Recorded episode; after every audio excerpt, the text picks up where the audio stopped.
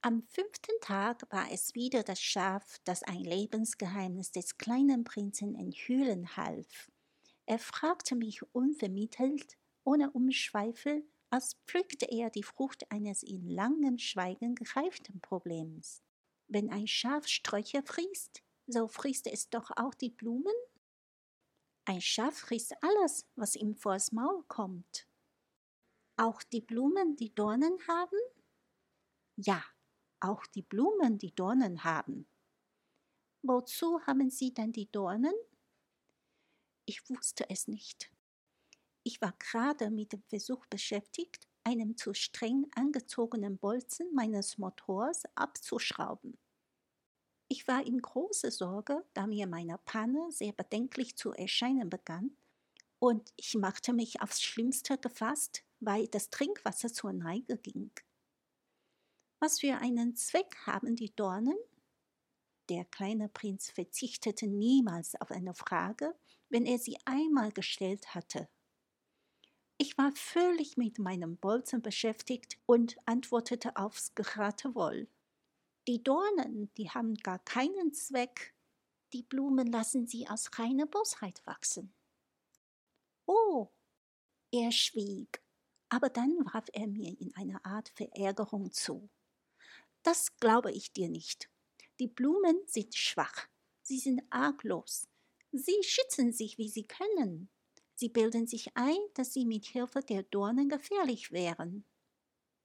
Ich antwortete nichts und sagte mir im selben Augenblick, wenn dieser Bolzen noch lange bockt, werde ich ihn mit einem Hammerschlag heraushauen müssen.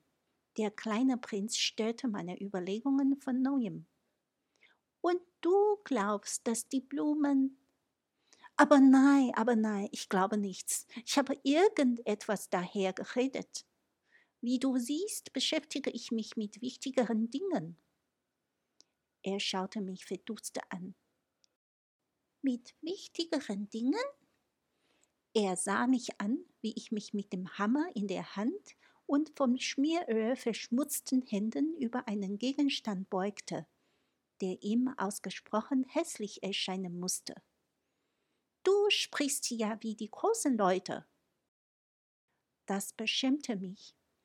Er aber fügte unbarmherzig hinzu, Du verwechselst alles, du bringst alles durcheinander.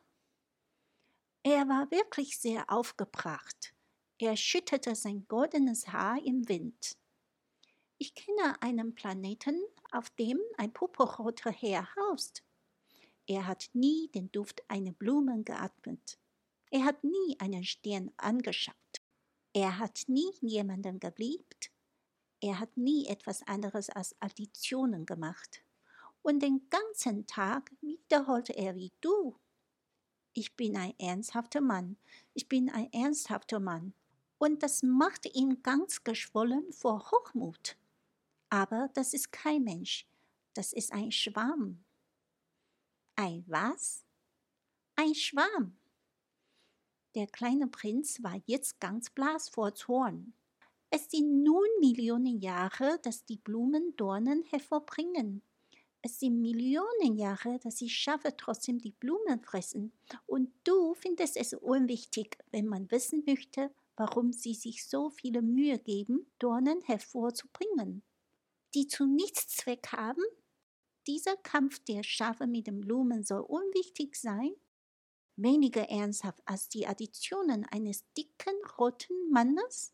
Und wenn ich eine Blume kenne, die es in der ganzen Welt nur ein einziges Mal gibt, nirgends anders als auf meinem kleinen Planeten, und wenn ein kleines Schaf ohne zu wissen, was es tut, diese Blume eines Morgens so mit einem einzigen Biss auslöschen kann, das soll nicht wichtig sein? Er wurde rot vor Erregung und fuhr fort. Wenn einer eine Blume liebt, die es nur ein einziges Mal gibt auf alle Millionen und Millionen Sternen, dann genügt es ihm völlig, dass er zu ihnen hinaufschaut, um glücklich zu sein. Er sagte sich, meine Blume ist da oben irgendwo. Wenn aber das Schaf die Blume frisst, so ist es für ihn, als wären plötzlich alle Sterne ausgelöscht. Und das soll nicht wichtig sein? Er konnte nichts mehr sagen. Er brach plötzlich in Schluchzen aus. Die Nacht war hereingebrochen. Ich hatte mein Werkzeug weggelegt. Mein Hammer, mein Bolzen, der Durst und der Tod, alles war mir gleichgültig. Es galt auf einem Stern, einem Planeten, auf dem meinigen, hier auf der Erde, einen kleinen Prinzen zu trösten. Ich nahm ihn in die Arme. Ich wiegte ihn. Ich flüsterte ihm zu. Die Blume, die du liebst, ist nicht in Gefahr. Ich werde ihm einen Maulkorb zeichnen, deinem Schaf. Ich werde dir einen Zaun für deine Blume zeichnen. Ich. Ich wusste nicht, was ich noch sagen sollte. Ich kam mir sehr ungeschickt vor. Ich wusste nicht, wie ich zu ihm gelangen, wo ich ihn erreichen konnte. Es ist so geheimnisvoll, das Land der Tränen.